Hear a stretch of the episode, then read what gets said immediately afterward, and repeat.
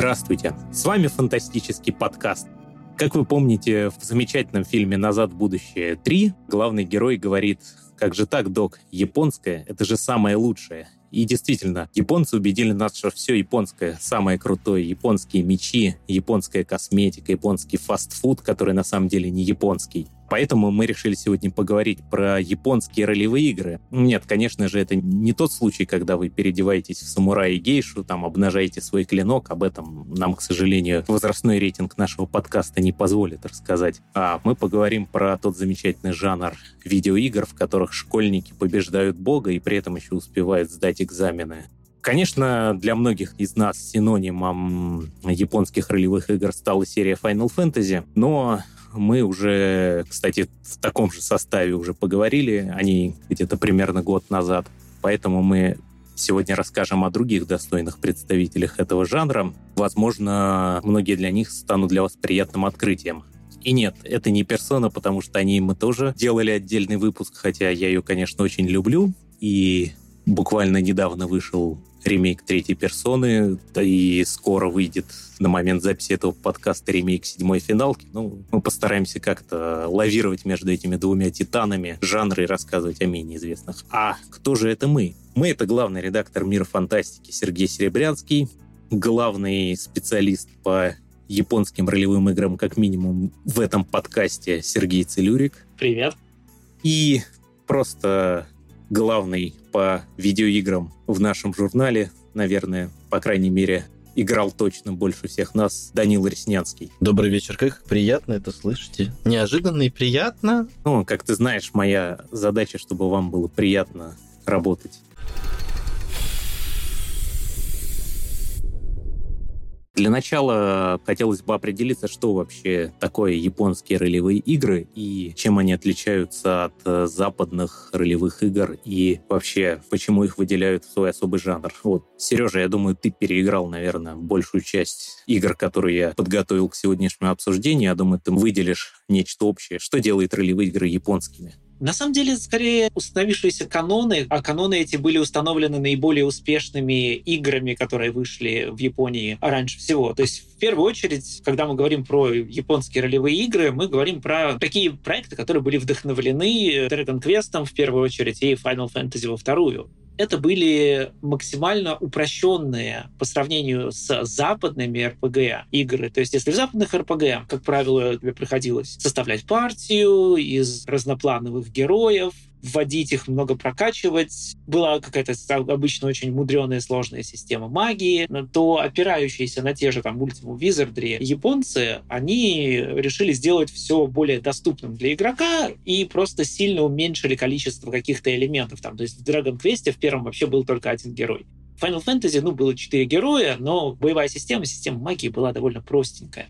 И постепенно, поскольку эти игры получили популярность, у них появилось много подражателей, и со временем жанр пришел к тому, что поскольку в нем боевая система не такая сложная и мудреная, и кастомизации персонажей уделяется гораздо меньшее значение, и там условному отыгрышу роли, да, э, уделяется гораздо меньшее значение, чем в западных РПГ, то японские РПГ со временем стали делать упор на какой-то единый, цельный, сквозной линейный сюжет, на персонажей. Опять же, этому помог тот факт, что Япония Япония, как э, родина аниме, очень, очень хорошо умеет делать каких-то ярких, запоминающихся персонажей. И э, в итоге, наверное, то, что ассоциируется у всех с жанром JRPG, это, да, линейный сюжет, упор на персонажей. Ранее это были рандомные бои. Ну, просто потому что это было очень просто делать. Это бои, скорее всего, пошаговые, опять же, потому что исторически, да, в какие-то там 80-е, 90-е это было проще делать. Да и, собственно, все, да, то есть партийная боевка, скорее всего, пошаговая. С этого все начиналось, по большей части. Естественно, со временем жанр рос, жанр становился более разнообразным. Можно здесь выделить, опять же, какие-то подветки типа экшен-РПГ, где совершенно не обязательно что-то будет партийное, можно выделить тактические RPG, которые вот э, опираются уже там не на Dragon Quest и Final Fantasy, а там скорее на Fire Emblem и Tactics Ogre.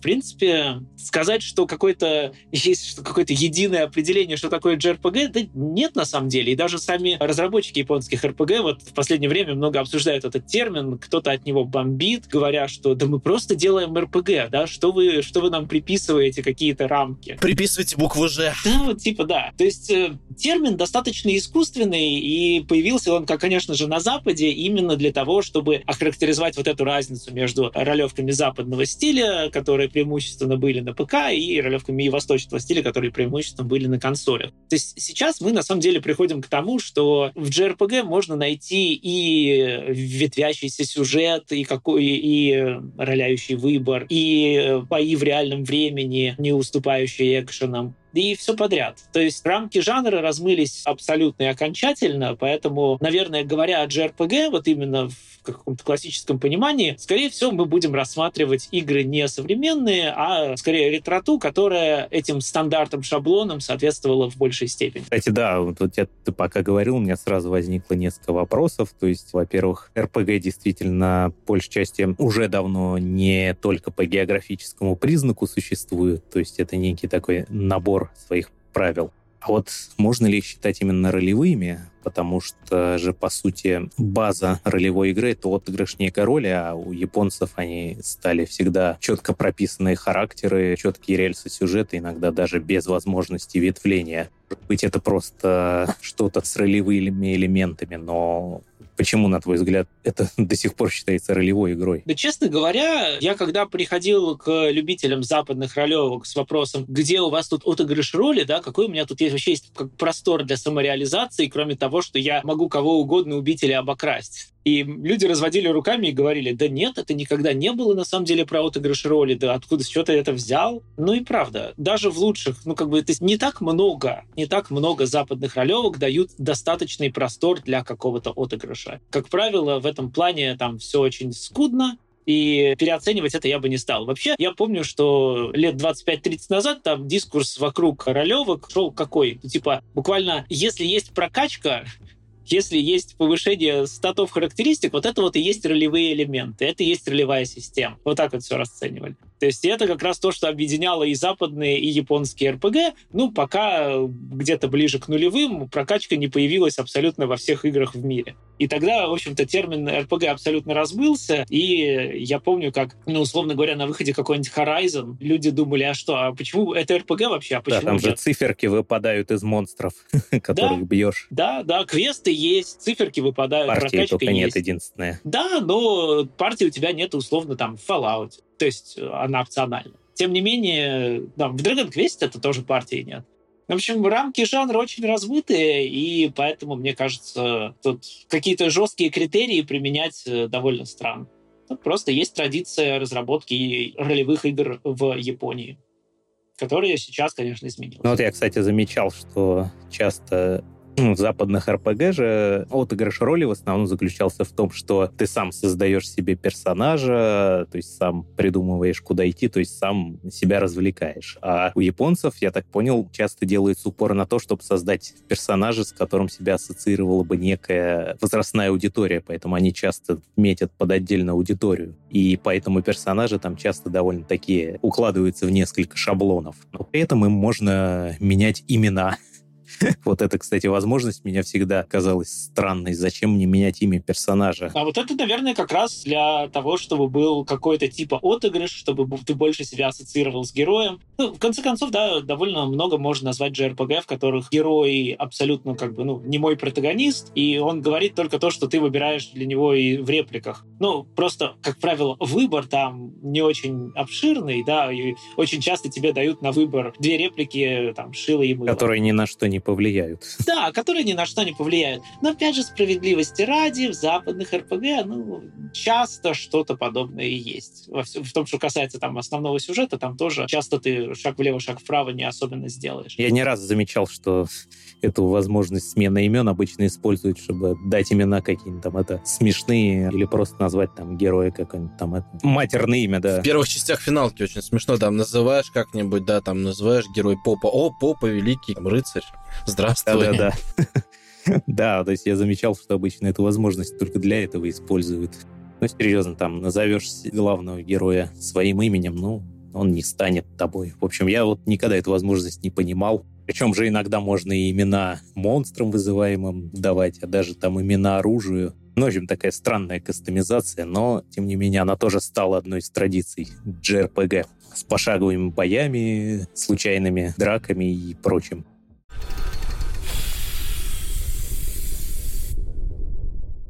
Давайте немного мы разобрались более-менее в определении. А вообще заметил, что в нашей стране тоже есть некий фэндом именно по японским JRPG. Ну, конечно, он по большей части связан с продукцией великой компании Square Enix, которая раньше была просто Square.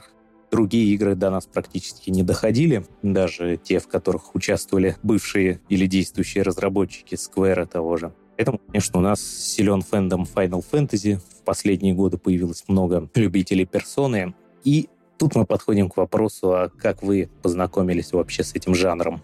Я, конечно же, познакомился с серией Final Fantasy, конкретно с восьмой части. Впервые конечно, столкнулся с той самой легендарной статьей Лорда Ханта в «Великом драконе», где пересказывался сюжет седьмой финалки. Поехал на рынок, купил восьмую почему-то часть вместо седьмой. У меня знакомство вообще с, RPG компьютерным ограничивалось только Fallout, поэтому это был другой мир. Потом я пытался играть в другие игры, как Final Fantasy, так и просто Squaresoft, потому что это стало для меня определенным знаком качества. Я помню, очень много играл в Паразиты, хотя ее сложно назвать. Ее почему-то иногда записывают в ролевые, хотя, по сути, это что-то ближе к Resident Evil, насколько я помню многие серии я так и не опробовал. Там либо у меня на приставке они зависали, либо я просто дисков невозможно было найти. Но вот я в последние несколько лет стараюсь наверстать эту, так сказать, JRPG-грамотность. Играю либо на мобильнике, либо на PSP. У меня она еще жива в эти все старые игры. Ну, конечно, они такие далеко не про все могу сказать, что они того стоят, но некоторые, которые стоит поиграть, я расскажу чуть позже.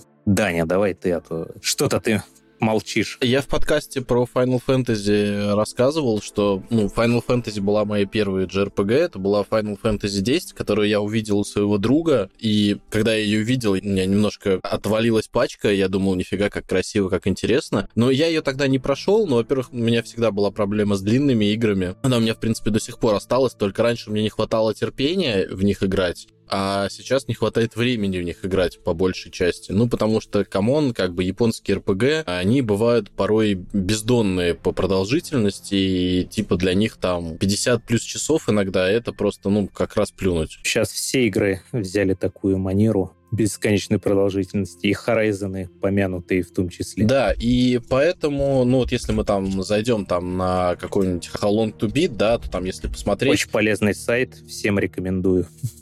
How Long to Beat называется, сразу можете понять, что с да. этой игрой лучше не связываться. Ну, то есть, э, да, там просто можно посмотреть, открыть что угодно и увидеть, что там условная, например, там, я не знаю, ну, та же персона, да, там занимает пятая 100 часов, там, четвертая, там, часов 70. Только сюжетки. Да, это только сюжетки. Там, то есть, даже старые части, например, условно, той же там персоны, типа персоны второй Innocent Sin, которая была одной из моих первых пройденных до конца JRPG, там там типа часов 40. И это вот, ну, вот опять же, это вот если не то, чтобы прям плотно заниматься прокачкой, побочками и всем-всем-всем-всем остальным. Кстати, это одна из последних игр, которые я прошел на мобильнике в рамках своей ретроспективы. Вот, поэтому меня всегда останавливало именно в первую очередь продолжительность. В детстве меня останавливало очень часто то, что там не было русского, да, то, что там не было русского языка. Иногда и английского. Иногда и английского. Собственно, их неохотно переводили, даже пираты не то чтобы, по-моему, сильно старались. При этом, что на самом деле моя любовь к JRPG, э, ну так привил, наверное, я не скажу, что прям какая-то большая любовь и все остальное, но у меня был школьный товарищ и остается моим другом. Паша, если ты меня слышишь, как говорится, привет. Значит, у него была Dreamcast, и он мне показал, рассказал в первую очередь про две, ну, собственно, немногие JRPG, которые были на Dreamcast, вот он о них рассказывал просто с таким воодушевлением, ну, вы можете догадаться, что это были за игры, но вот Сережа точно знает, какие там можно игры назвать. Я угадаю. Skies of Arcadia? Небеса Аркадии, да, и Гранди. Больше никаких. Но он рассказывал о них с таким воодушевлением, что я, в общем-то, потом вот это ощущение лелеял очень долго, как только он же мне подарил PSP, где-то, наверное, в старших классах, там, в университете, когда мы учились, лет эдак 15-20 назад. И, собственно, вот с тех пор я так потихонечку наверстываю, что-то смотрю. Далеко не все прохожу. Когда-нибудь, когда игровая индустрия перестанет выплевывать по 25 релизов игр в год, которые более-менее в месяц. В месяц, да, да, да. месяц. Вот, когда-нибудь я на, в старости, значит, вот это вот надену очки для зрения минус 5, в общем, вот, включу и буду там с эмулятором вот проходить эти ваши Legend of Mana и Vagrant Story и вот это вот все, и буду умиляться и вот все остальное прочее. Но сейчас, конечно, жаль, очень жаль, что просто не хватает времени, а JRPG есть просто великолепный, шикарный. Конечно, мусора тоже очень много, но об этом мы тоже поговорим. Да, я бы сказал, что надо просто играть в лучшее, и тогда времени хватит. Вот, в этом подкасте мы и расскажем. Ну, в целом, да. Во что играть, а во что не играть. Ну или пытаемся. С другой стороны, моя рекомендация, которую я повторяю все время, это Final Fantasy XIV, а там сюжетка, конечно, это несколько сотен часов, но бывает. Да, э, моя очередь, наверное. Тут я как раз хочу вернуться к вопросу о том, что считать JRPG, а что нет, потому что можно, наверное, сказать, что моими первыми RPG из Японии были две экшен RPG. Это была Light Crusader от Treasure, и это была сеговская Beyond Oasis. Ну, то есть э, Light Crusader была больше головоломкой изометрической, платформенной. Beyond Oasis это был... Извини, перебью, не ожидал, что вспомню на подкасте про эти игры. Я тоже с ними сталкивался. Они, они же еще на Sega Mega Drive выходили. Да, да, да. Так да. глубоко я не копал, да. Поэтому они и раньше и были. Но, в принципе, как бы и там, и там была какая-то прокачка, да, и можно считать с какой-то точки зрения, да, что какие-то RPG-элементы там были. То есть Beyond Oasis был ну, таким клоном Зельды, только без какого-то нормального бэктрекинга. Это была линейная Зельда. Но да, конечно же, да. Я, наверное, это рассказывал, но я вкратце еще раз. Да, журнал «Великий дракон» очень-очень-очень сильно рекламировал Final Fantasy VII, просто как э, новое пришествие Мессии. В принципе, даже по тому прохождению слэш-пересказу, который был в журнале, можно было сложить впечатление об игре как о какой-то, ну, реально невероятный по масштабам, абсолютно сногсшибательный по количеству контента, контента, по истории, которую она рассказывала, по миру, который в ней есть. Это все завораживало, и, то есть, конечно же, хотелось PlayStation просто ради этой игры. И, ну, в общем-то, на самом деле это и была такая... После игр типа Light Crusader Beyond Oasis, которые за два с половиной часа проходились, конечно же, Final Fantasy VII это было что-то сверхъестественное. Но перед ней я в качестве... Потому что три диска, да, тогда же в 90-е платить э, за пиратские игры приходилось по количеству дисков, поэтому Final Fantasy VII стоило как три другие игры. И поэтому перед ней, чтобы подготовиться и чтобы платить поменьше, я познакомился с Final Fantasy Tactics. Вот она у меня стала первой, но опять же, тактическая RPG. А большая, так сказать, JRPG первая у меня стала седьмая финалка, и она, конечно, произвела неизгладимое впечатление. Вот ей исполнилось 27 лет буквально не, так давно. Вот. Но она, конечно, она была выдающейся. Вот, и после этого я понял, что мне очень интересуют игры сюжетные, и поэтому жанр JRPG я активно поглощал на PS1, я поиграл в большую часть каких-то заметных релизов на PS1. На PS2 уже как-то с жанром стало все похуже, но, может быть, мы это обсудим дальше. А на PS3 они вообще тупо сдохли, по-моему. Да, да, это правда. Да, я хотел на эту тему поговорить, когда речь заходит о JRPG, и, в принципе, я тоже, когда готовился к этому подкасту, смотрел там списки лучших JRPG, заметил, что люди практически всегда рекомендуют либо классику там времен Super Nintendo, первую PlayStation. Вот как после второй PlayStation, как будто жанр там вообще отрезало как, на ваш взгляд, вообще умер ли жанр, был поглощен чем-то другим, или наоборот, там инди-разработчики его сейчас возрождают? У меня есть как раз очень удобный ответ на эту тему. Я изначально же сказал, да, что этот жанр, как бы он, ну, опирался на то, что все это было очень просто делать. Почему жанр достиг своего пика во время Final Fantasy VII на первой PlayStation? Потому что он позволял спекнуться в максимальную зрелищность. Можно было наделать миллион заставок, килотонну диалогов, в боях можно было сделать любые сногсшибательные анимации самонов, чего угодно. Почему? Потому что когда у тебя бои... Да, которые непропускаемые. Ну да. Когда у тебя просто бои идут в пошаговом формате, ну, это, это максимальный примитив. Проще этого ничего не бывает. Ты буквально выбрал атака, твой персонаж делает анимацию. Ты выбрал самон,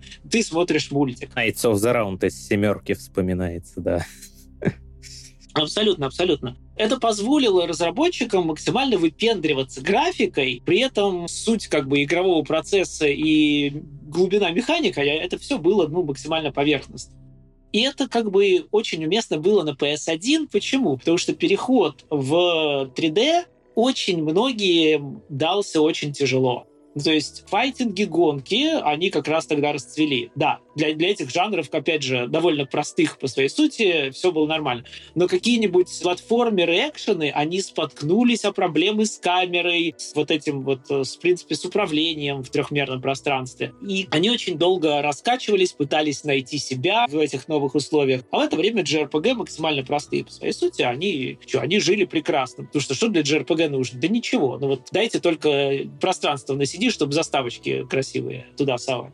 Поэтому, да, на PS1 была золотая эпоха JRPG, а на PS2 потихоньку-потихоньку, когда уже другие жанры, более проактивные, да, более активно задействующие игрока стали э, расцветать, JRPG потихонечку начали отходить на второй план. В эпоху PS3 не только там другие жанры типа там шутеров или экшенов заняли умы всех людей, но еще и японские разработчики просто не смогли перейти на HD-разработку эффективно. Они буквально вот сломались об, об это препятствие, и у них и игры перестали быть технологически наиболее выдающимися на рынке, они перестали покорять красотой, а геймплей, ну, ну они явно не могли увлечь так же, как там Assassin's Creed или Call of Duty, которые вот тогда заняли популярность и которые до сих пор популярными остаются.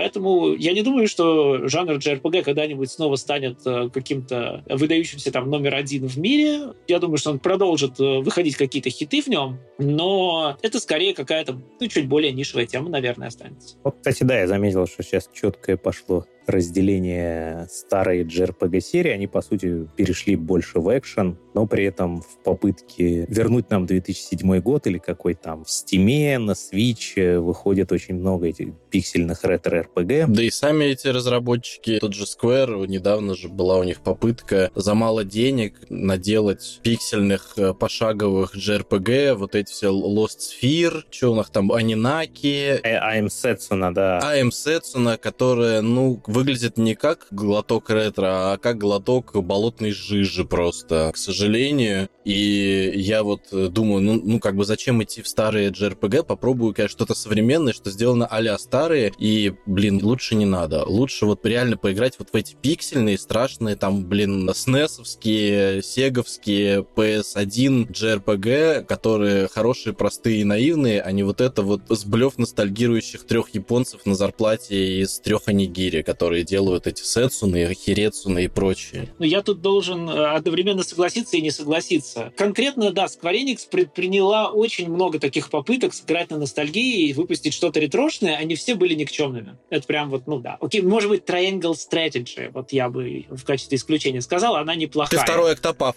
играл? Второй я уже даже не стал пробовать, потому что первый был настолько... А зря, зря, зря, зря, зря, зря, зря, зря. Ну, то есть прям, это, вот это нормальная тема, рекомендую. Э, это, это прям, ну, то есть это небо и земля, при том, что формально они очень похожи, они механически чем-то похожи. Но, блин, просто разница между первой и второй в том, что вторая не душная почему-то, я не могу даже объяснить, почему. Первая невозможная душнятина. Э, там понятно, почему она душнятина. Да, я наслышан, ну, хорошо. Там, первый э, чтобы дальше пройти по сюжету, нужно очень много гриндить, при этом там 8 прологов за разных персонажей ты проходишь, и все равно тебе нужно еще гриндить часов 10, иначе тебя просто выносят. И там нету связи между персонажами, то есть как за что любят, за то, что несмотря на то, что там многие JRPG рассказывают как бы центральную какую-то историю, у тебя в рамках этой центральной истории вот эти маленькие истории твоих сопартийцев, они раскрываются отдельными арками, но при этом они все равно принадлежат этому миру. А Octopath Traveler первый — это реальная игра, в которой 8 херов которые существуют как будто бы в вакууме, они друг с другом никак не связаны, и почему-то они в результате оказались в одном квесте, сшиты белыми нитками. И плюс к этому навалено гриндана просто. Вот это то, что меня всегда э, вызывает ненависть, ярость. Это тонны гриндана, да. которые должны просто остаться в прошлом. И слава богу, что многие JRPG хотя бы научились хотя бы прятать этот гриндан за чем-то, ну, более-менее вменяемым. Продолжай просто эту мысль, да, что, в принципе, еще даже с, э, с конца 90-х с начала нулевых существовал RPG Maker, который позволял каждому кому угодно сделать свою ретрошную RPG в стиле SNES какого-нибудь. Это не требовало ничего, я как бы сам довольно в этой теме опытен. Я по RPG Maker диплом даже сдавал. И на нем игры делал какие-то нормальные. Для разработчиков в Steam где... Ну да, да, да. Ну то есть и, и в целом на таких движках делались какие-то игры, ну то есть на, гей, на гейммейкере, вот, например, там Undertale, да, была сделана очень популярная такая нетипичная JRPG от западного разработчика. Мне она не очень нравится. Почему? Потому что она юморная, и мне кажется, что юмор там плохой, а геймплей еще хуже. Но многие фанаты, тем не менее, игра очень успешная. Однако, что я хочу заметить? Я хочу заметить, что мы как раз говорим, что вроде бы золотая эпоха жанра была во времена PS1, а во времена PS1, ну, все делали красивые пререндеренные задники, все делали какие-то трехмерные анимации в боях, и никто не пытается вот эту эпоху возрождать. Все делают очень простые, копеечные штуки, типа снесовские, да. Square Enix, я вот уверен, что она могла бы себе позволить сделать что-то в духе там условный FF7 или там Chrono Cross, да, ну, типа, но современно. Но она этого даже не пытается делать. А попытки сыграть на ностальгии, и, ну, они упираются, скорее всего, в то, что ну, как-то нет, наверное, у людей какой-то классной идеи, да, вокруг которой они все выстроили. Но, но, но, то, что не смогли сделать Square Enix и другие, смог сделать одинокий немец, который сделал игру Chained Echoes, которая, на мой взгляд, вот из того, что мы называем классическими JRPG, там, с пошаговыми партийными боями, это просто абсолютно лучшая игра в жанре. Она вышла... Типа, записывайте, типа, да, записывайте. Она вышла буквально там год с небольшим назад, в декабре 22 и, ну, это абсолютно, эта игра без изъянов. Она показывает, что даже вот разработчик-одиночка может взять и сделать игру, которая всем, блин, японцам покажет, вот, можно было делать так, можно было делать интересный сюжет, можно было вписывать в него персонажей уместно, можно было делать боевую систему такую, чтобы она не надоедала после каждого боя, э, можно делать такие бои, которые были бы прописаны заранее, не были бы рандомными, и каждый из них был достаточно сложным, чтобы игрок не зевал, чтобы это не, не скатывалось в рутину картину и так далее. И воздушный корабль, который можно прокачивать. И это не бесит. Вот, да, короче, игра, в которой все сделано правильно. Я вот, ну, вот, знаете, вот ты идешь за жанром вот столько лет, да, и потом э, просто, да, какой-то инди-разработчик делает лучше, чем все японцы, да, такое бывает. И на самом деле, кроме на RPG Maker, на самом деле, если по сусекам поскрести, там можно наскрести уровня, ну, конечно, игру уровня Chain Echoes не найти, но, например, там тоже одна девочка в 2017 году выпустила игру Ракуен. То есть это как бы, да я бы не сказал, что это, ну, это не совсем JRPG, это такая приключенческая больше игра, даже без боев, но она вот и стилистику, и повествовательно, она очень много берет от JRPG, и вот эта игра, которая называется Ракуен, она тоже очень классная и тоже вот сделана на, ну, из говна и палок, по сути, да, вот этих RPG-мейкерный. Я помню, в свое время видел такую этот, э, картинку смешную в интернете, там, типа, на что уходит бюджет разработчиков, там, типа, инди-игра, 90% там кофе, 10% лапша быстрого приготовления. И там у JRPG было 50% текстуры волос, 50% физика грудей. Да, но сейчас, наверное, все вот эти вот лучшие ретро-РПГ скорее по проходят по кофе и лапши. Забавная эволюция.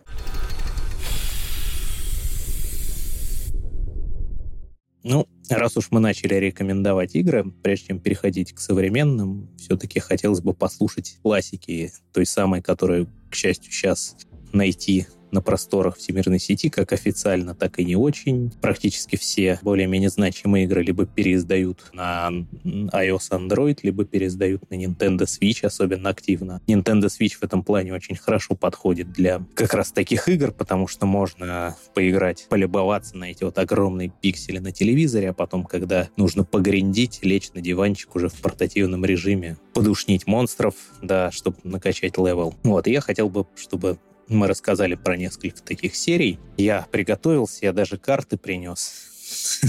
Откуда готовилось нападение? Японских РПГ. Да, откуда готовилось. Случайное нападение, да. Ну, конечно, первое во всех, вот если вы погуглите список там лучшие JRPG за всю историю, на первом месте почти гарантированно будет игра Chrono Trigger.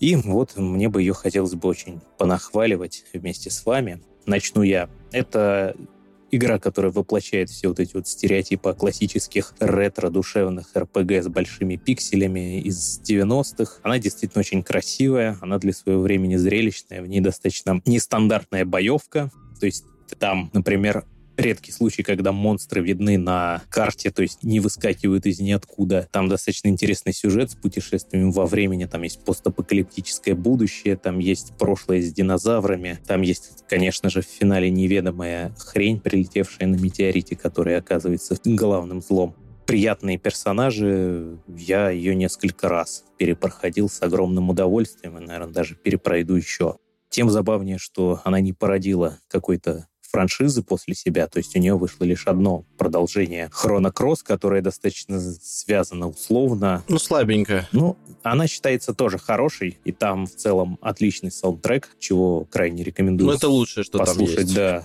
Я ее прошел, если честно, один раз. Я, если честно, не помню вообще, что там.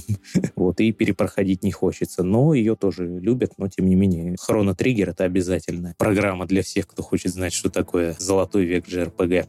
Сергей, ты согласен? Ну, я согласен с тем, что Chrono Trigger можно рекомендовать. Я к нему отношусь, ну, сдержанно положительно. Я бы сказал, что, наверное, именно Chrono Trigger стал таким образцом того, чем впоследствии станут Final Fantasy. Более активная зрелищная боевая система, постоянные события, события, события, события, очень насыщенное повествование, очень много каких-то ярких зрелищных сетписов. То есть я бы сказал, что да, Chrono Trigger во многом вдохновил золотой век JRPG, и финал в частности. Но Chrono Cross это когда-то была одна из э, моих любимых игр, пока я не начал думать. А когда я начал думать, я понял, что похвалы в адрес этой игры абсолютно несостоятельны, потому что в ней, да, практически ничего хорошего нет. Это плохой сиквел, это плохая игра. А она красивая, с хорошей музыкой. Это все, что, наверное, о ней можно сказать. Я бы не советовал ее. Да, послушайте Scars of Time. Замечательная композиция.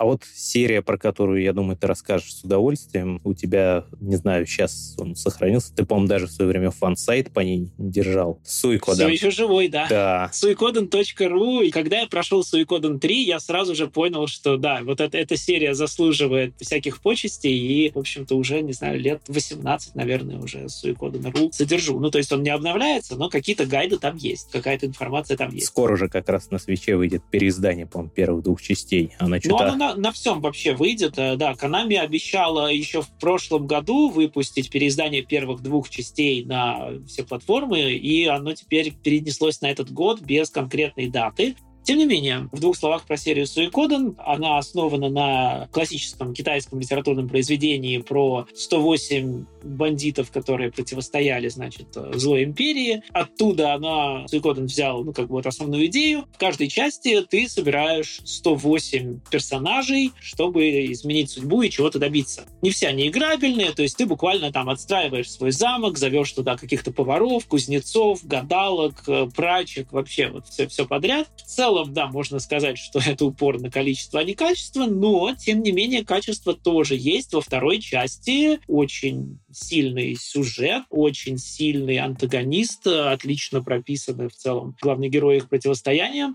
Очень хотелось бы, да, рекомендовать второй Суикоден, несмотря на то, что там с точки зрения геймплея там, опять же, мало чего хорошего, да, но история, которую он рассказывает, это прям одна из наиболее сильных видеоигр. Ну вот я только первую успел в свое время пройти, но мне, конечно, понравилась вот эта вот идея, что герой собирает замок с разными персонажами, и там, да, там 108 действительно разных персонажей, со многими из которых связаны квесты. Первое, это вот, ну, знаете, как вот проба пера. Там разработчики просто накидали туда все штампы, которые им в голову пришли. Там какие-то эльфы, кобальды, живые цветы. Просто вот на, все на стену кинули. И оно в целом, как бы она, как игра, она довольно, на удивление, неплохо сохранилась. Я ее перепрошел пару лет назад, и даже не без удовольствия. Обычно как-то я привык, что от старых РПГ как-то, ну, больше получаешь Кринжа. негатива от игрового процесса, кринжа и всего такого, а она даже нормально играется. Вот, я жду ремастера, чтобы во вторую погрузиться полностью. Да, я тоже решил отложить до нее. Интересно, сделают ли они новый перевод. Сейчас бы ремастеры от Konami. Ух. Ну, Контра они перевыпустили неплохо, Symphony of the Night они перевыпустили неплохо. Если они отложили это, выход этого ремастера на год, я жду, что они все-таки подойдут к нему с умом и сделают хорошо. Ну, будем надеяться. Единственное, что жалко, то, что ну, вот игры с PS1 активно да, перевыпускаются, игры с PS2 никто практически не хочет перевыпускать. В частности, вот я считаю, что Suikoden 3, он заслуживает, ну, примерно таких же похвал своим нарративом, как и Suikoden 2. Чем она интересна, э, я для, для, для наглядности, для современной аудитории, я люблю проводить параллели с э, игрой Морутопия, где было три разных персонажа, перспектива каждого из которых дополняла общую картину. В Suikoden 3 тоже, да, повествование идет с, трех разных точек зрения. Буквально, да, за одного персонажа там ты герой, а когда ты играешь за другого, то первый протагонист выглядит в твоих глазах злодеем. Это интересная динамика, в принципе, взглянуть на конфликт с разных сторон позволяет. А если собрать там всех, э, все 108 героев, что, кстати, в третьей части очень легко делается и удобно, то в эпилоге ты отыгрываешь там пару часов, ты играешь буквально за антагониста, смотришь на все с его перспективы, и антагонисты второго, третьего Суикоденов — это одни из лучших антагонистов вообще, ну и в JRPG жанре, и в видеоиграх вообще, поэтому да, я бы очень рекомендовал второй третий Суикоден всем. Записываем и ждем ремастера, да. Таня, у тебя есть какая-нибудь неожиданная рекомендация? Да, давайте, если говорить о неожиданных рекомендациях, раз мы тут поговорили про Chrono Cross и Chrono Trigger, буквально, по-моему, в прошлом году, в позапрошлом, я думаю, году, Square Enix, собственно, на своих пыльных полках нашло то, что она никогда не выпускала на Западе, и откопала Live Alive РПГ, там, первых годов 90-х, а, собственно, она, ну, понятное дело, что она старая, они ее не сильно причесали, но она интересна тем, что, ну, ей тоже реально нет аналогов, потому что это игра, в котором, ну, по сути, у тебя есть история семи персонажей, каждый из которых живет в собственном временном отрезке, то есть от там доисторических времен до космических путешествий. Ну, то есть где еще можно найти игру, в которой можно там столкнуться с одной стороны там с какими-то мамонтами, с динозаврами, а с другой там с инопланетными захватчиками. Геймплей каждой вот этой главы... Хроно Триггер.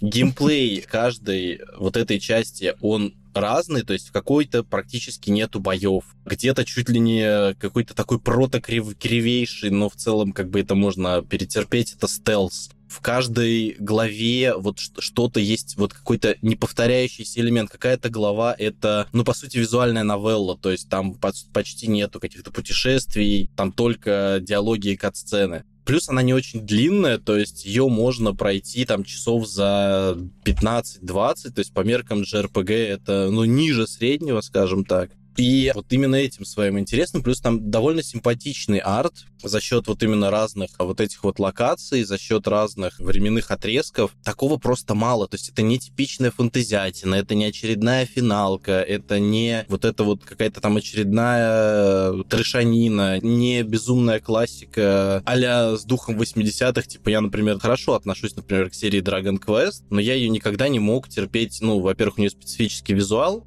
а во-вторых, ну, вот эти вот клишированные орки, гоблины, эльфы и прочие-прочие слизни, ну, ребята, ну, за 11 частей, ну, точно можно заколебать примерно одним и тем же, она почти ничем не меняется. И на фоне всех остальных JRPG, ну, то есть одни современные, а современные, они ушли все-таки в какую-то современную игровую индустрию, а все остальные JRPG это реально вот какая-то плесень. То есть вот они берут плесень и пытаются из плесени вырастить какого-то гомункула. Вот на фоне вот этого всего типажного, одинакового JRPG Live Alive это очень-очень неожиданно, и это очень забавно, что игра там типа 30-летней давности практически, она превосходит, ну, большинство того, что выходит сейчас, и Square Enix очень большие молодцы, что вытащили наконец-то Live Alive из волшебного загажника японского, наконец-то ее выпустили в мировой релиз. А, ты заинтересовал, да. Я лично в ней ничего просто не увидел, то есть э, у меня впечатление примерно как Октопас. Э, то есть э, в Октопасе, что мне не понравилось, то, что, да, истории всех героев существуют в вакууме. А в Live Alive у меня такое ощущение, что тоже я прошел одну короткую историю ни о чем, и начинается вторая короткая история ни о чем. Но это все-таки сделано лучше, чем в Октопафе, хотя я, может быть, даже и соглашусь в каком-то смысле. Там в конце это все-таки сводит не... Короче, это сложно сделать, действительно, и разные истории. Надо дотерпеть да. до концовки, может быть, но как бы мотивации довольно мало. Почему? Потому что обычно в JRPG у тебя идет какой какой-то сквозной целостный сюжет, новые места, новые знакомства, новые локации. Тебе постоянно тянется какая-то единая сюжетная интрига, ты проникаешься персонажами, а когда у тебя просто все порублено, и ты один огрызок меняешь на другой, то это не так сильно мотивирует идти дальше. То есть я не проникся. Ну, я скажу, что вы все-таки дайте этой игре шанс у Сергея завышенные требования. С другой стороны, я могу порекомендовать игру, которая в целом, да, тоже во многом состоит из коротких э, обрывочных историй, но просто эти истории поданы настолько хорошо. Это Valkyrie Profile, она называется. Уф с PlayStation 1 переиздавалась на PSP, недавно переиздавалась на там, PS4 5. В нагрузку давали, если покупал Digital Deluxe э, версию последней Valkyria Profile, которая экшен RPG, которая говно. Да, да, да. Первый Valkyrie Profile, да, интересно чем. Ну, то есть это абсолютно супер оригинальный RPG, где играешь ты за Валькирию, которая собирает инхериев перед большим боем, перед Рагнарёком. И да, каждый персонаж, которого ты вербуешь, ты смотришь буквально, что его привело к смерти. Все, все, кто приходит к тебе в партию, они все умирают перед этим, потому что ты Валькирия. В итоге большая часть сюжета игры — это вот отдельные зарисовки про трагическую судьбу того или иного персонажа. И ну, некоторые из них прям сделаны очень сильно. Игра безумно красивая. В качестве геймплея это пазл-платформер двумерный, где бои проходят на отдельном экране пошагово, но где каждая кнопка из четырех основных кнопок на контроллере контролирует отдельного персонажа. В общем, это не глубоко, это очень сломано в плане баланса, но это очень оригинально. Прям игра абсолютно удивительная. Ее, наверное, надо играть по гайду, чтобы не сойти с ума и ничего не пропустить. Там же еще ограничения по времени, то есть там, чтобы вот этих своих додиков и инхериев натренировать, там же игра поделена на периоды, ты можешь ограниченное количество действий сделать, там, как в персоне, а еще время нужно как-то все-таки периоды тратить, чтобы похиляться Линет и инхерием, поэтому Нет, да. там и... Э, на самом деле у тебя гораздо больше времени, чем тебе нужно. Я Просто додик я не, не смог в э, этот... Нет, там, там фишка, там фишка в том, что как бы контента в игре, то есть ты весь контент игры где-то, ну, за половину выделенного времени ты проходишь. То есть всегда время есть в запасе, то есть да, там есть тайм-лимит, но он совершенно не важен на самом деле. Вот. Но там есть очень хитрые условия для получения true концовки, и в целом там некоторые данжены, если играть на высокой, высоком уровне сложности, там контент игры меняется, у тебя другие данжены совершенно получаются, которые именно с пазл-платформенной точки зрения реально сложные, черт ногу сломит. Я вот играл по гайду и кайфовал, скажу так. Без гайда, в принципе, в детстве, когда проходил, ну, кайфовал, но чуть меньше.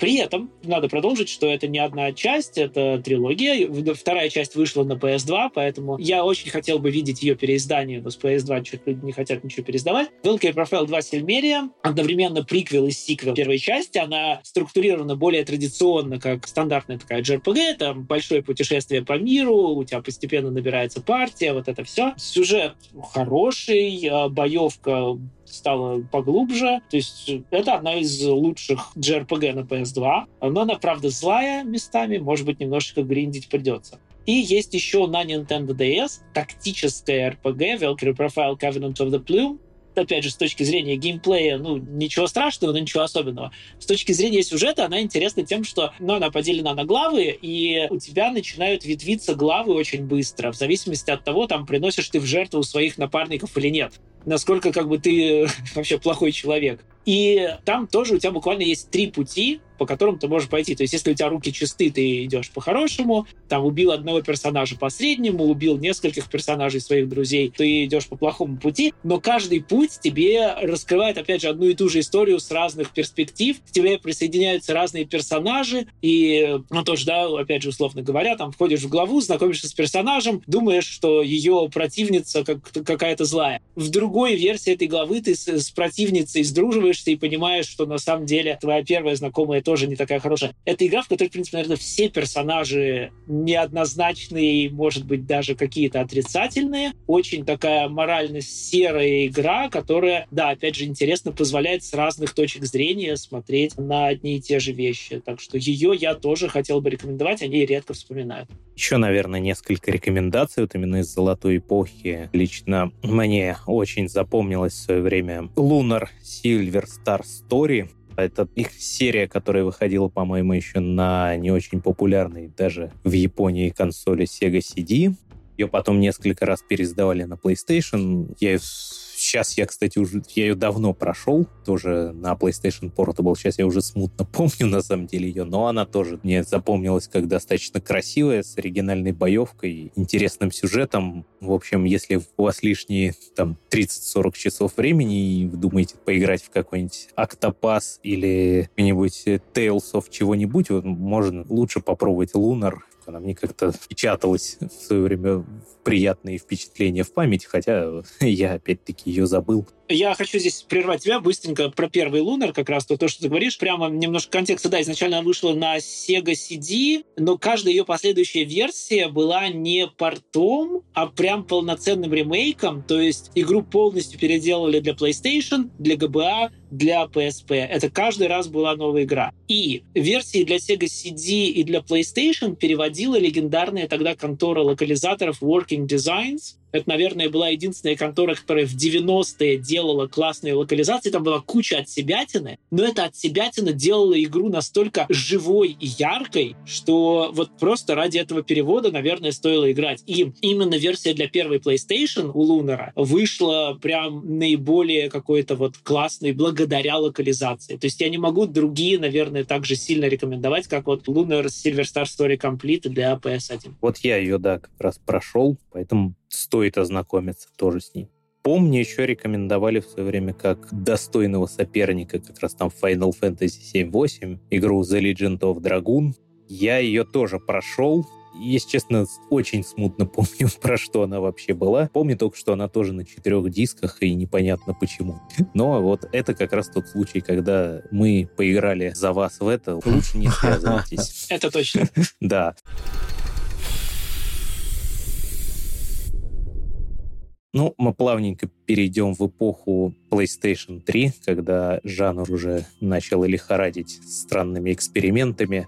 Первое, конечно же, про что хочется вспомнить, это легендарная серия Kingdom Hearts, которая уже даже на словах звучит как странная какая-то хрень. Но это PlayStation 2 все-таки. PlayStation 2 все-таки, да. А, значит, я да, прошу прощения, я играл уже, видимо, в какие-то ремейки на третий. Она еще прославилась тем, что там наплодили кучу каких-то спин э, ремейков на разных платформах, причем все эти игры важны для понимания глобального сюжета. Их потом да, там не... что-то, что-то типа 20 игр, по-моему. Да, их еще потом несколько раз пересдавали, там некоторые игры то ли продолбали исходники, то есть их там буквально воссоздавали на другом движке, тот же сюжет. Там причем забавно, как называли эти HD-переиздания, типа Kingdom Hearts полтора ремикс, два с половиной ремикс и 2.8 ремикс. Внутри лежала демка Kingdom Hearts 3, по-моему. Да, вот последний как раз 2.8, вот это там запутаться очень легко, и, видимо, насколько я знаю, Сереж, ты все проходил, и там, видимо, сам же создатель серии, кстати, легендарный Тецуя Намура, автор дизайна многих персонажей монстров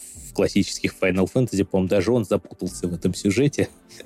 Но я прошел только первую часть. Он никогда в нем и не разбирался, мне кажется. Я скажу так, то есть вот Kingdom Hearts была очень любопытной тем, что на, на, через все эти вот приквелы, сиквелы, полуспинов и вот это все на протяжении там 15 с лишним лет им удавалось тянуть единую сюжетную линию, постепенно просто ее наворачивая, наворачивая, наворачивая, и она держала интригу и целостность какую-то даже сохраняла довольно неплохо, а потом вышла Kingdom Hearts 3, в которой такое ощущение, что на Муре, ну или там другим авторам, я не знаю, просто как бы надоело вот то, что над ним висит эта необходимость разрулить вот эту вот интригу, которую он навернул раньше. И просто вот э, финал Kingdom Hearts 3 это абсолютно что-то скомканное, сделанное просто на от э, меня это категорически расстроило. Насколько знаю, не только тебя. Когда столько лет тебя готовили к э, крутому финалу, а в итоге там не было крутого финала, там было, там, не знаю, Д'Артаньян помолился, и мы воскресли, ура, поехали дальше. Там же еще был потом DLC к этому, который сделал еще как бы чуть ли не хуже, по-моему. Да, я же забыл сказать самое главное про эту игру когда я сказал, что она даже на словах звучит бредово. Если кто не знает, это игра, в которой персонажи Final Fantasy путешествуют по мирам мультиков Диснея.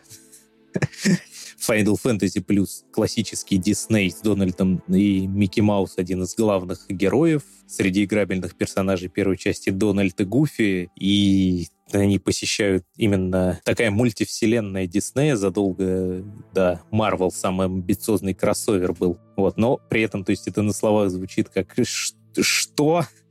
а по факту это классная, интересная игра, которая вызывает действительно приятные эмоции у фанатов Диснея, у фанатов Final Fantasy. Особенно когда ты сталкиваешься с каким-нибудь перекачанным боссом, ты думаешь, классная игра по Диснею, а потом Сефирот появляется и тебя насилует. Да, я помню в первой части просто вот эта вот эпичная драка под музыку Мусоргского «Ночь на Лысой горе», которая отсылает как раз к фантазии. Реально очень зрелищный эпизод. Вот, ну, я, кстати, да, я хочу сказать, я не фанат Диснея совершенно, то есть эта составляющая Kingdom Hearts для меня всегда была не очень интересна, но она при этом была гораздо более превалирующая, она была в серии всегда.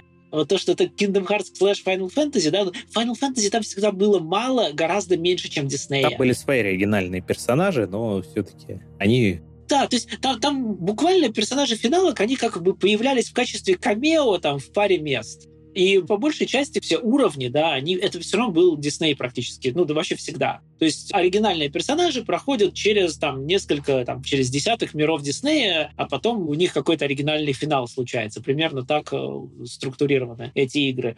Так что я изначально был разочарован, когда я пришел на что-то связанное с Final Fantasy и понял, что это ну, просто это какие-то камео, которые как кликбейт работали. Но вот потом, когда им удалось закрутить сюжет, я уже стал приходить ради самого Kingdom Hearts. Увы, увы, это они не осилили. Но Disney все еще хорош там. И в нее можно сейчас без каких-то проблем поиграть. То есть она, по-моему, доступна на актуальных платформах, все серии. Ну, это... Да, на ПК даже доступно, да. Да, но это нужно подходить с осторожностью, потому что, это, во-первых, это очень много контента, во-вторых, можно сломать мозг. Я что хотел сказать про эпоху PS3. Собственно, это было то время, когда я ну, более-менее активно начал играть в JRPG. Ну, именно в тот период я помню, что я думал, блин, а вот а в чем хайп? Ну, то есть тогда, вот я Сережа очень хорошо, я думаю, помнит, выходили очень такие, ну, среднебюджетные, особенно вот начало поколения PlayStation, выходили очень прик... ну, относительно прикольные, но невыносимые игры, типа Фольклор, Eternal Sonata,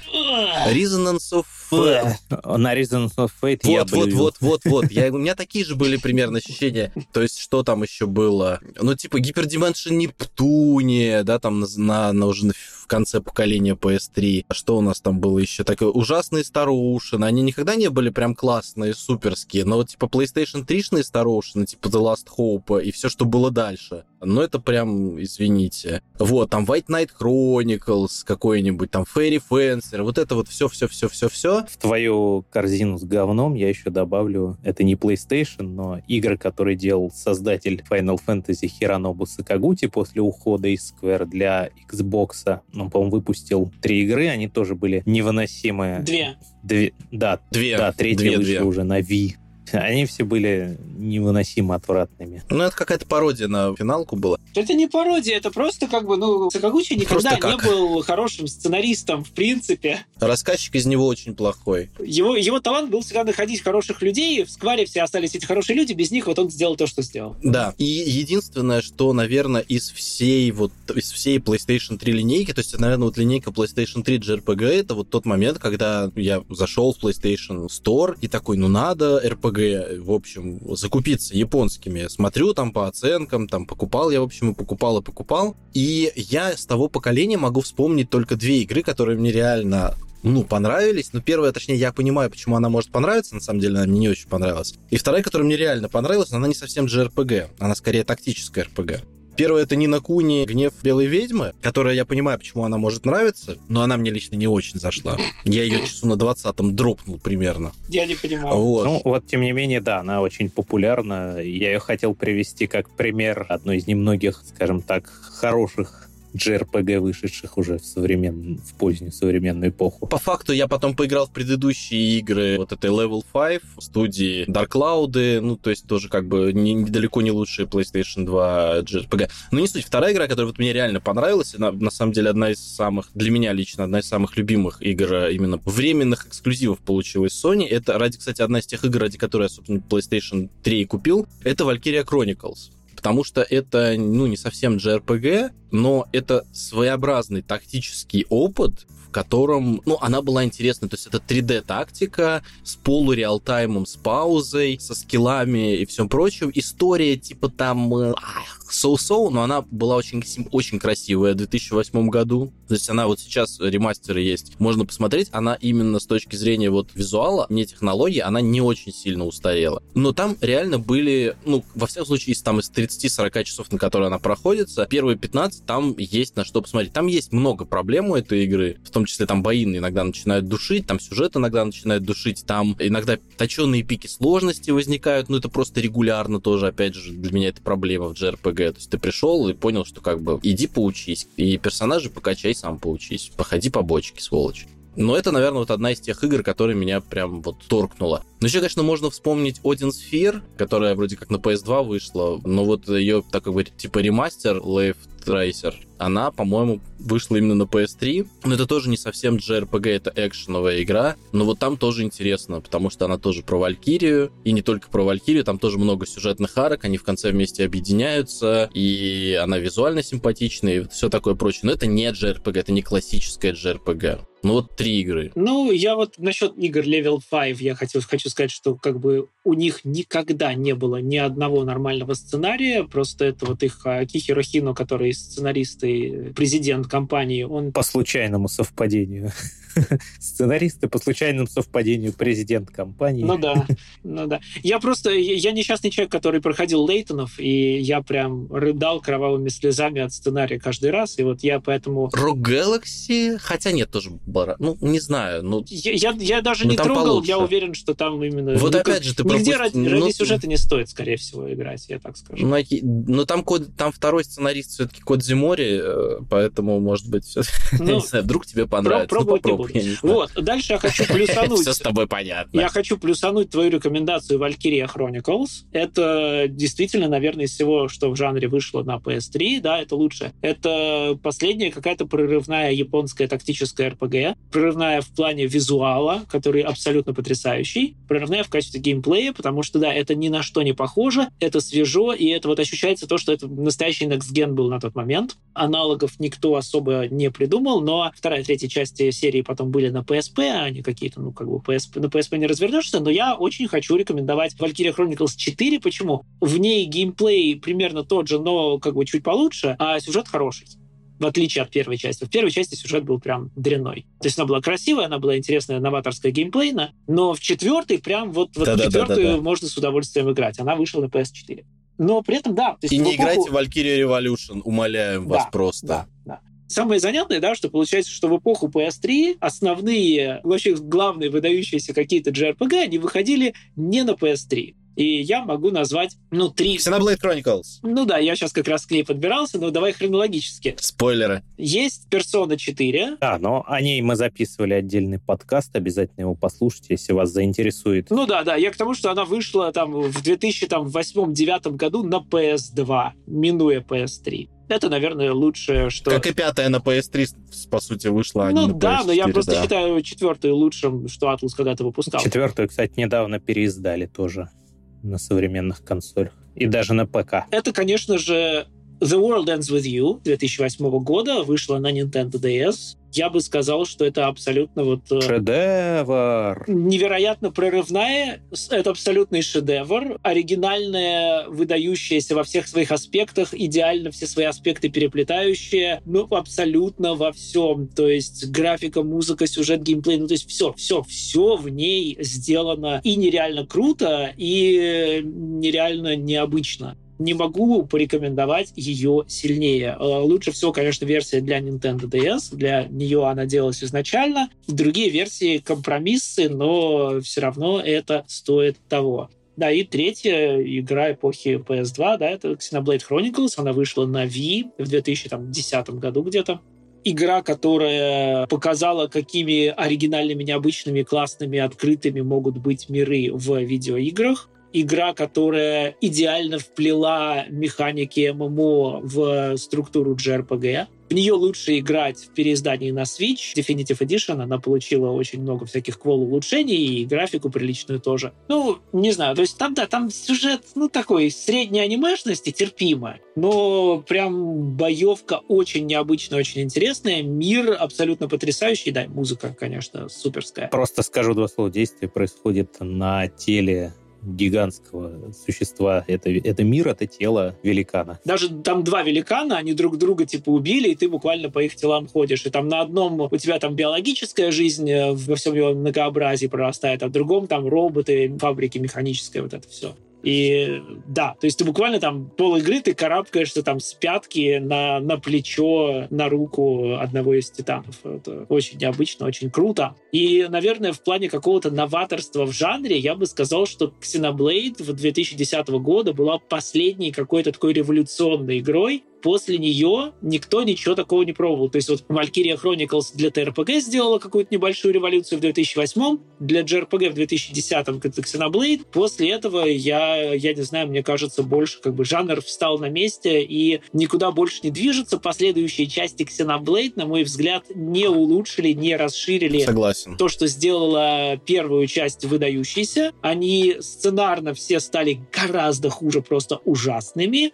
И боевку испортили, ну, каждая по-разному. Не буду особенно вдаваться. На мой взгляд, первый Xenoblade, да, это последняя выдающаяся. Я бы добавил, что третий еще как бы соусов, второй отвратительный душный гаремник. Третий очень... Третий получше. Третий, я не знаю, я их, наверное, не люблю в, в равной степени. Третий — это истошный, истеричный слезодавильник в плане сценария как бы э, дурацкие долбошуточки и гаремник отвратительно, но мне всякие истерики, вопли, страдания, рыдания абсолютно выкрученные на максимум, мне тоже не очень симпатичны. Вот, в плане ну, что боевки... ты хотел шестерых подростков?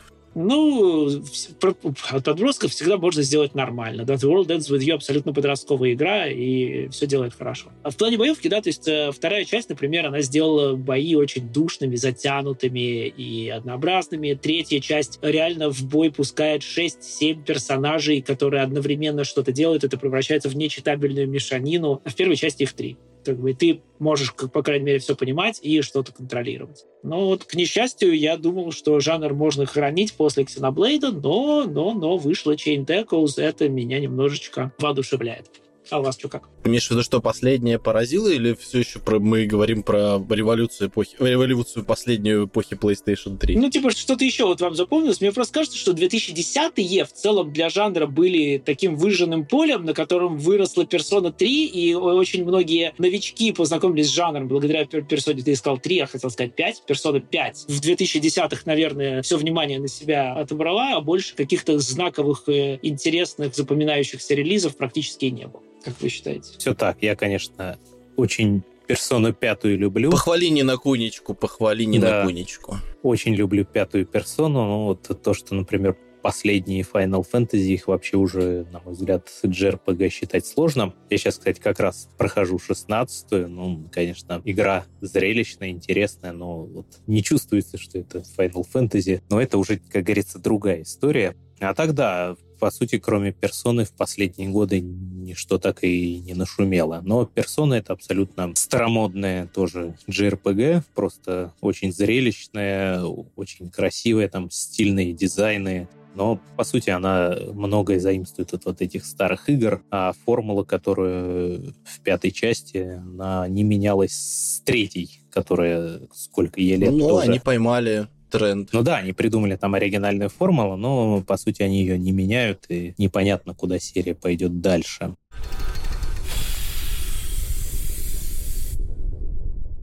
Немножко еще забыли некоторые старые игры. Например, вот ты сейчас упомянул Xenoblade. Была же Xenogears в свое время на первой PlayStation. В нее сейчас довольно сложно поиграть, ее, помню, не переиздавали вообще с тех времен. Вот. Но я помню, ты ее не раз хвалил как пример тоже хорошего сценария, хотя в плане геймплея она не то чтобы не без проблем. Да, да, да.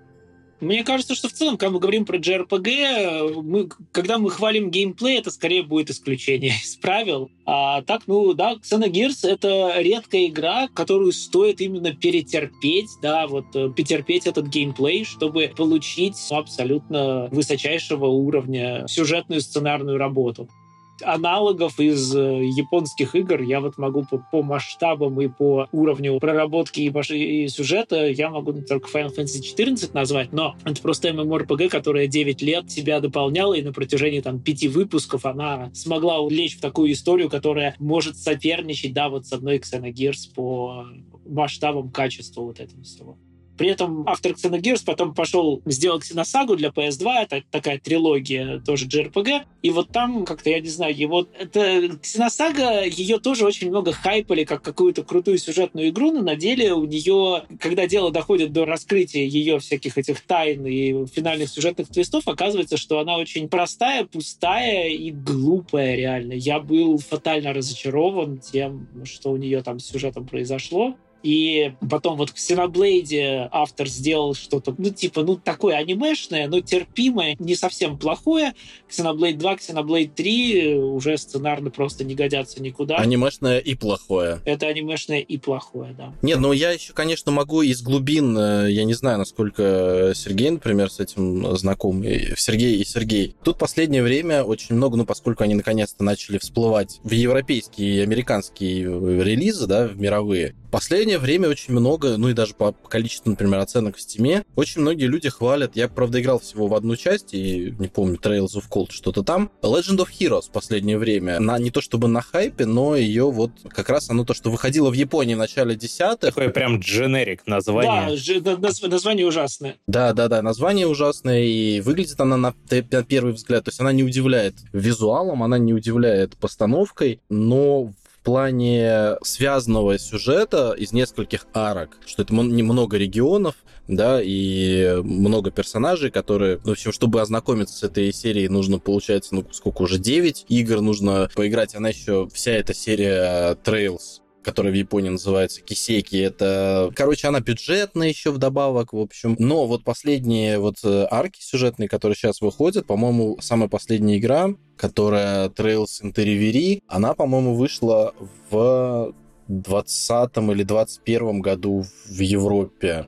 Нет, в 21-м, 21 году она вышла. А нет, английская в 23-м, то есть вот самая, самая последняя вышла в 23-м году. И, конечно, чтобы разобраться в таймлайне этого сериала, нужно идти на Википедию. Я могу сейчас кратко пересказать, на самом деле, потому что я как раз начал тоже недавно... Только без спойлеров, я играл в Trails in the Sky только. Вот, вот. Trails in the Sky — это самая первая часть, она вышла в середине нулевых на там, по-моему... Ну, короче, в основном это на PSP начиналось, PSP Vita. А почему, допустим, Xenogears такая большая, крутая, там, и по количеству там контента абсолютно безумная. Потому что для нее делать контент было просто. Да, вот во времена PS1 все было очень дешево, как бы, и можно было клепать на коленке фактически сколько угодно. Вот. И в эпоху PS2, там PS3 в то время как бюджеты начали улетать э, в стратосферу, разработчики Кисеки, они просто выбрали себе, ну, они на ПК, по да, изначально выходила игра, но тем не менее, это спекнулись на портативную платформу, где совершенно нормально было иметь графику супер простую, она реально выглядит примерно как Xenogears, там спрайты простенькие и декорации вообще на два полигона поскольку она такая бюджетная, в ней очень много контента. И в первую очередь, наверное, что стоит отметить, это эталонную работу с NPC, то есть там, ну, условно говоря, в каждом городе, в каждый дом ты заходишь, там будет NPC с именем, у которого будет какое-то отношение с каким, у которого будет там, не знаю, или семья, или отношение с каким-то там соседом, или что-то еще. И э, если это город главного героя, то, конечно, они будут знать героя, будут с ним взаимодействовать, будет с ним диалоги, не просто одна реплика какая-то, сделанная на «отстань от меня», да? Это будет полноценный диалог. И это вот с каждым NPC в каждом доме каждого города. И потом, когда ты пойдешь и сделаешь какое-нибудь сюжетное событие, ты вернешься, и там будет другой диалог. И так вот можно обходить всех NPC во всей игре постепенно, и у них будут какие-то новые вещи происходить, они будут больше беседовать с твоими героями, у них какие-то собственные истории будут складываться. То есть это очень впечатляет, это очень круто, э, это прям хочется хвалить, такого больше нет, наверное, нигде. Второй большой плюс этой серии, да, то, что это единая сквозная сюжетная линия. Суикоданы, кстати, этим, в принципе, тоже могли похвалиться. Мне это очень нравится. Между первым и вторым Суикоданом очень большая связь. То есть они буквально в соседних странах их действие происходит, и там пара десятков персонажей, наверное, переносится. Там даже сейф можно импортировать из первого в второй. И в Кисеках то же самое, да. То есть, э, например, там трилогия Trails in the Sky — это одна сквозная история, ее действие происходит в одной стране. Следующая идет дилогия Trails from Zero Trails to Azure. Кажется, как-то так, Азур, да. да. да. Две. Это в соседней стране, в маленькой, происходит. И герои первой вот этой вот трилогии Sky, они приходят в эту страну, встречаются с новыми протагонистами, и там продолжается эта история. И потом следующая там тетралогия, которая Cold Steel, это в Большой империи, которая была, ну, естественно, Большая империя, нависающая над двумя соседними странами, да, была такой угрозой для них все время, а теперь в ней разворачивается действие, и там тоже новые герои. Проблема только в том, что мне очень понравилась первая Sky. Как-то сценарно она была такой вот маленькой, камерной, буквально в действии в одной стране, там, про ее какие-то там дворцовые перевороты и какие-то странные вещи.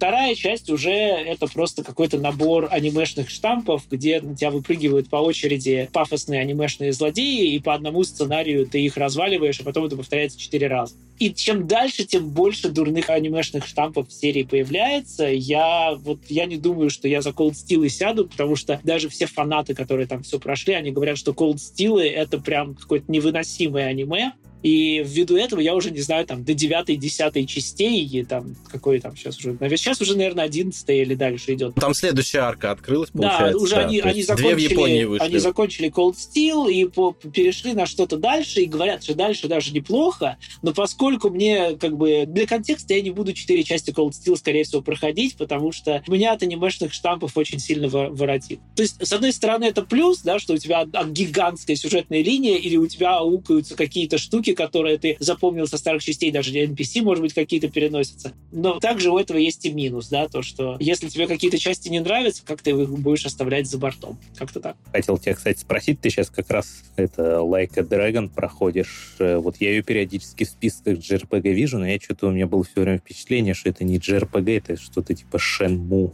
Если это JRPG, то расскажи в рамках подкаста. Если нет, то скажи нет, и мы это вырежем. Серия Якудза она всегда была про, ну, какие-то бои на кулаках. Это всегда был экшен. Ну, не знаю, битэмапом можно было назвать и, или да, как-то еще. я бы согласен, сказал, что это beat 'em up трехмерный. Но седьмую часть они решили, по-моему, они просто решили приколоться на 1 апреля, сделали видосик, где, значит, персонажи ходят пошагово, и всем так понравилось, что они реально сделали седьмую часть такой. Да, седьмая часть и восьмая теперь, которая вышла буквально вот в конце января, это пошаговые JRPG, в которых есть система классов, там персонаж может быть бомжом, и блевать на противников или там кидаться в них крошками, чтобы их там голуби пожрали. Надевать на голову мусорку, да, там. Да, да, такое. может быть доминатрикс, если это женщина, там хлестать врагов кнутом или соблазнять их или что-то такое. В общем, седьмая часть серии, которая называется Like a Dragon, это прям очень-очень-очень классная штука. То есть, да, там это все подается так, что просто главный герой фанат Dragon Quest,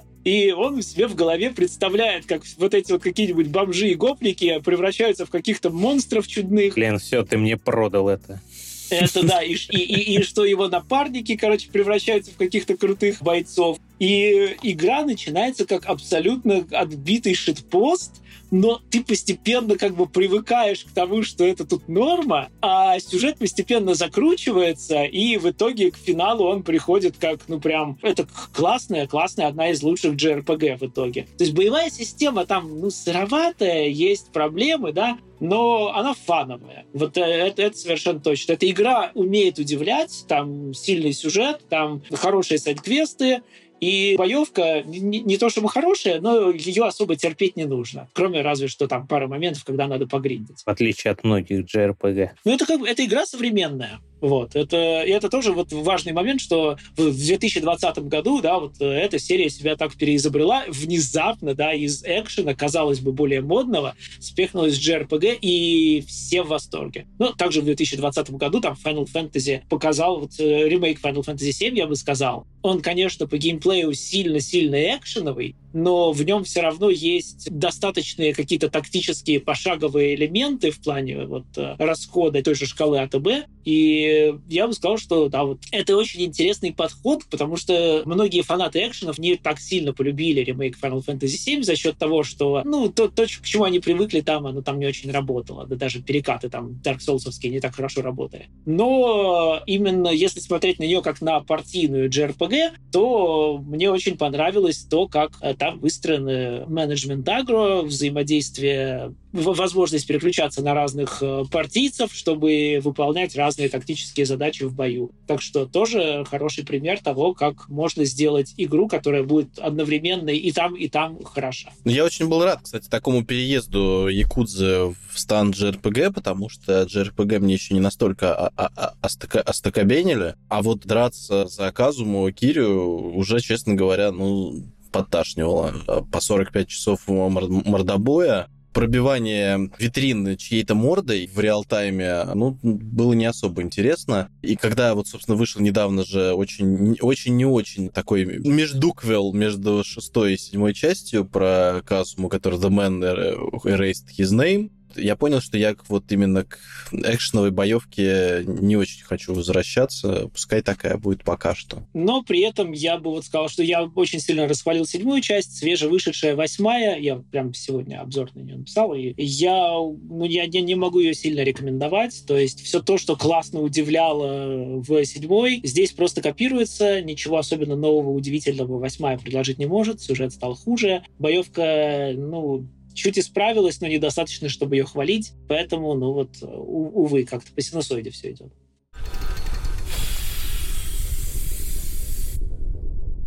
потихоньку подходим к концу. Я хотел, во-первых, немножко обсудить такой удивительный, можно сказать, парадокс. JRPG делают же не только в Японии, как ни странно. Есть несколько достойных игр, которые в целом копируют все эти формулы классические, но при этом вышли на Западе.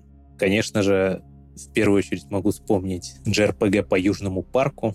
Их как раз выходило две части. Играли? Да, нормально пойдет. Я играл в первую, да. Мне кажется, что это, это прям заслуживает похвалы.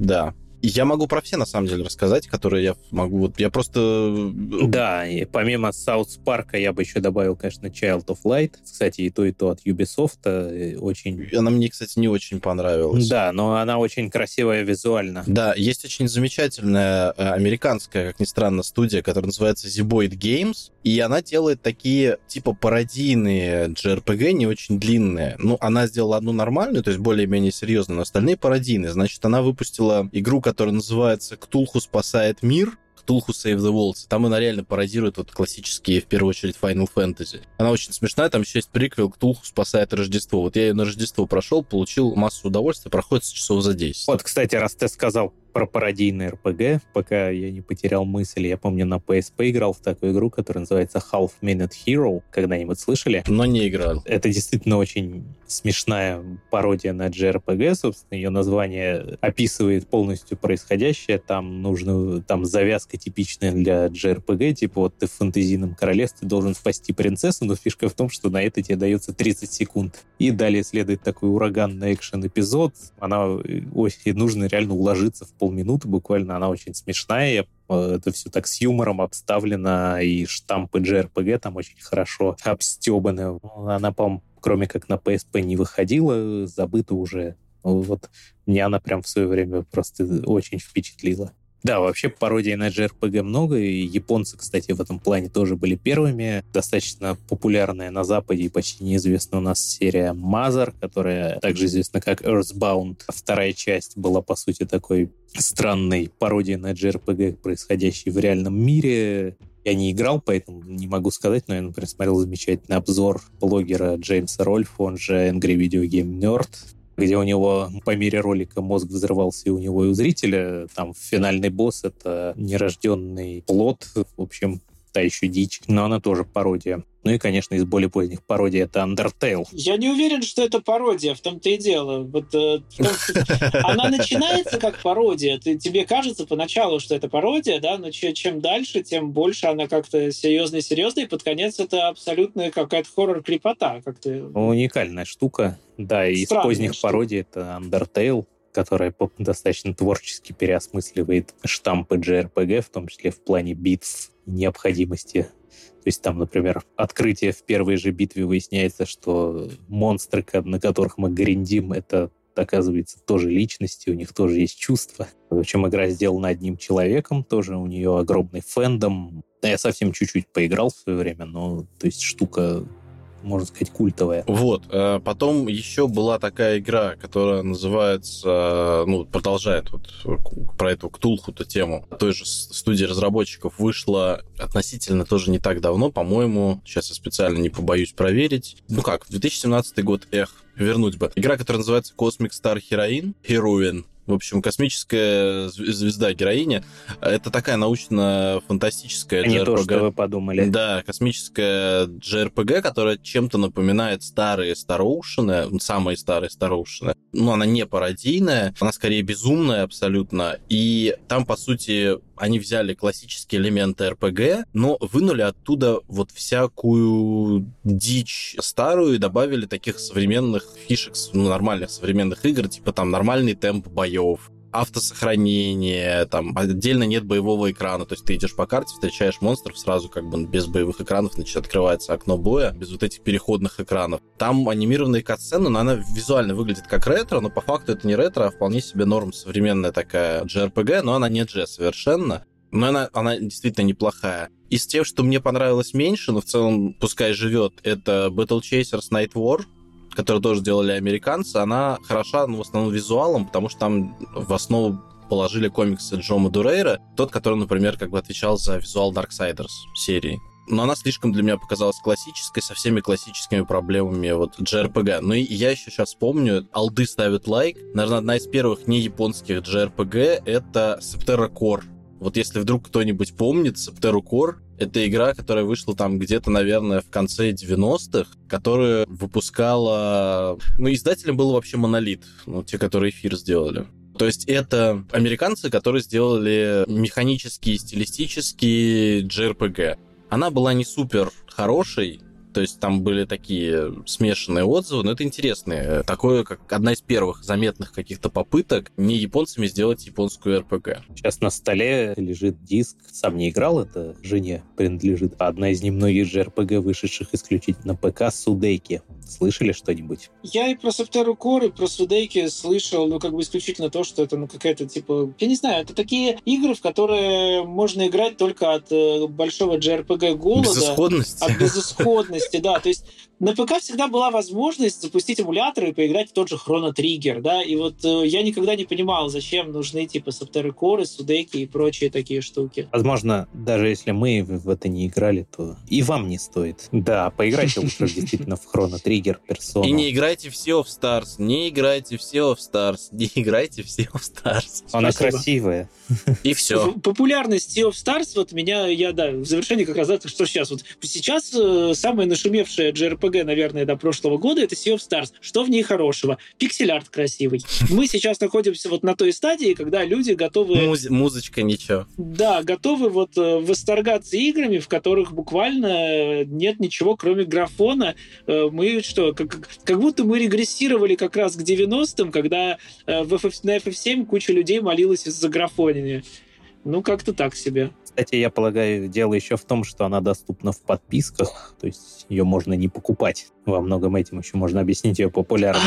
А, бесплатно, блин, с лопаты. Ладно. Но там фишка в том, что и продажи у нее, как это ни странно, тоже были какие-то очень жирные, на самом деле, к сожалению. Для, для моего личного сожаления и куча наград э, «Лучшая игра года» тоже вызвала у меня, конечно, типа «что?». Я с этого очень сильно горю, потому что, да, я прошел Sea of Stars, эта игра очень пустая, очень плохо написанная и абсолютно безыдейная, и с боевой системой, которая, ну, типа, дает тебе все, что в ней есть за первые там пару часов, и после этого просто повторяется. Ну, то есть э, то, что люди говорят о Sea of Stars и не говорят о Chain Echoes, это беда и проблема, и я буду на каждом подкасте, куда я буду приходить, я буду говорить, Абсолютно. что это надо исправлять. Я тоже самое. Подкаст про Снайдера это вставить.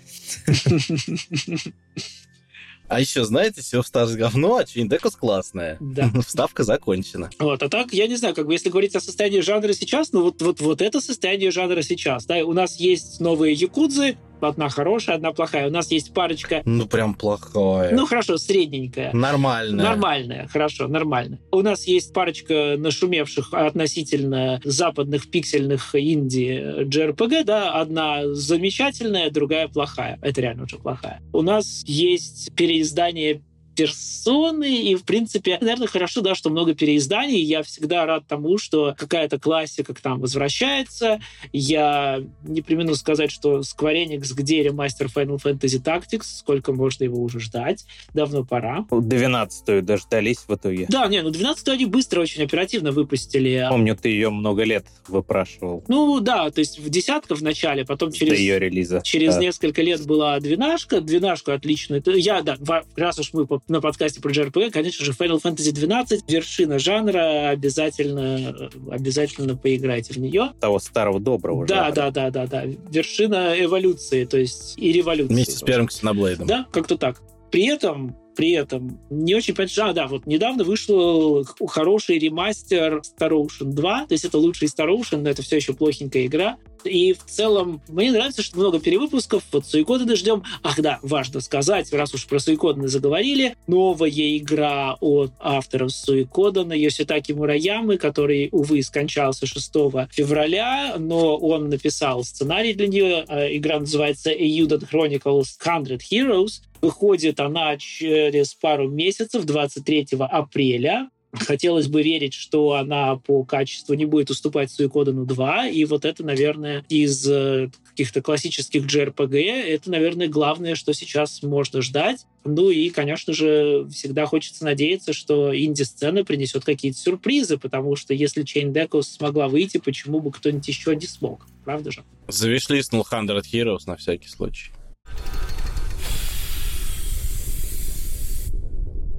На этом подкасте мы очень много ругали эти игры. Мой последний вопрос. Мы очень много ругали жанра и отдельных представителей в этой серии, но все же за что мы любим эти игры и возвращаемся к ним? Интересный вопрос, но в первую очередь я думаю, что мы любим эти игры за сюжеты, за персонажей, потому что JRPG, ну, как бы исторически были про сюжет, про персонажей геймплей, ну, по ситуации, в тех играх, которые я сильно расхваливал, там, геймплей как раз везде хорош. В том же Xenoblade мир и геймплей мне нравятся гораздо больше, чем сюжет персонажей.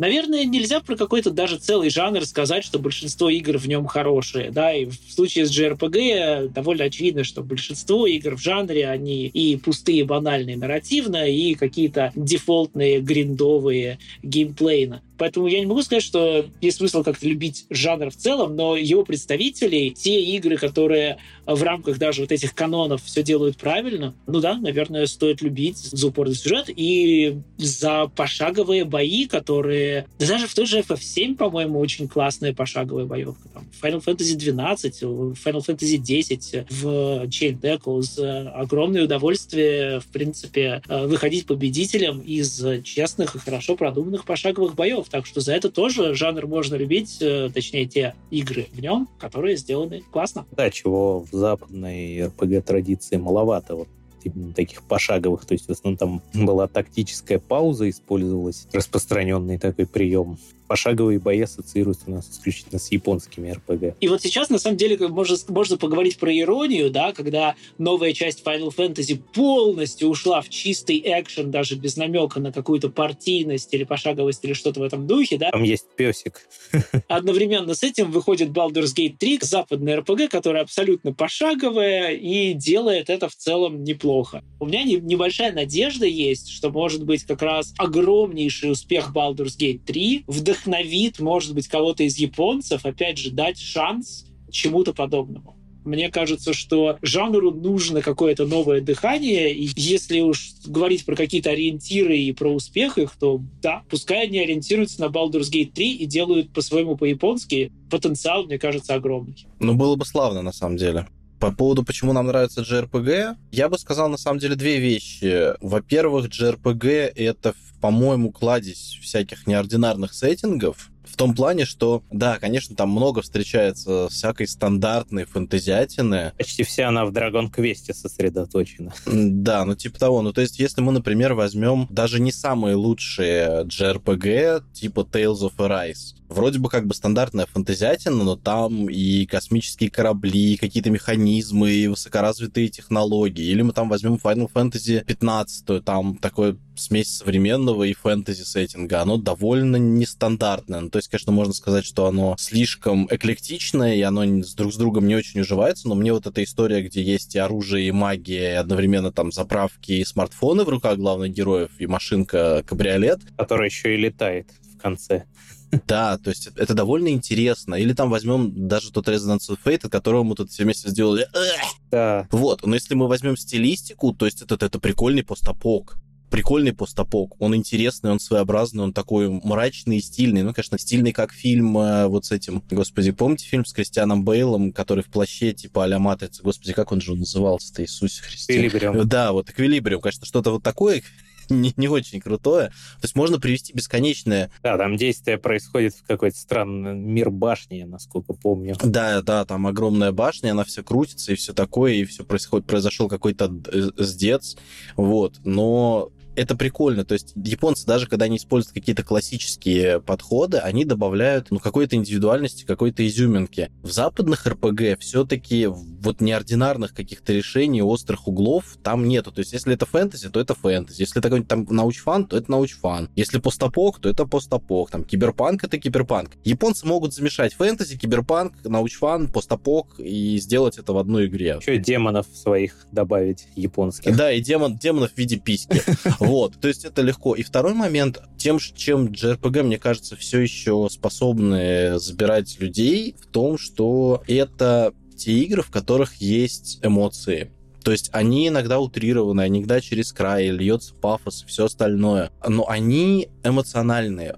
Они рассказывают простые истории о добре и зле, о противостоянии добра и зла. Но, блин, нам всем нравятся по факту истории, в которых главный герой, особенный добрый, побеждает злые силы. Иногда хочется. Ну, как бы вот прям мы от этого никак не можем идти, и вот это ощущение какого-то такого очищения, радости, превозмогания что ты идешь к чему-то хорошему и светлому, этого реально иногда не хватает. Конечно, если жрать JRPG там тоннами, одну за другой, тебя вот этих клише и шаблонов сказки и японскими всеми этими причиндалами... Школьники против бога. Да, от них реально начинает тошнить. Но, тем не менее, вот в этих, на фоне многих э, европейских, американских, вообще вот как бы западных игр, в которые на серьезных щах с плоской мордой пытаются рассказывать там про какие-то серые морали, серобуры и какие-то типа неординарные истории, а на самом деле получается какая-то, ну, как какуля, вот эти простые, добрые, прямолинейные истории иногда реально выстреливают.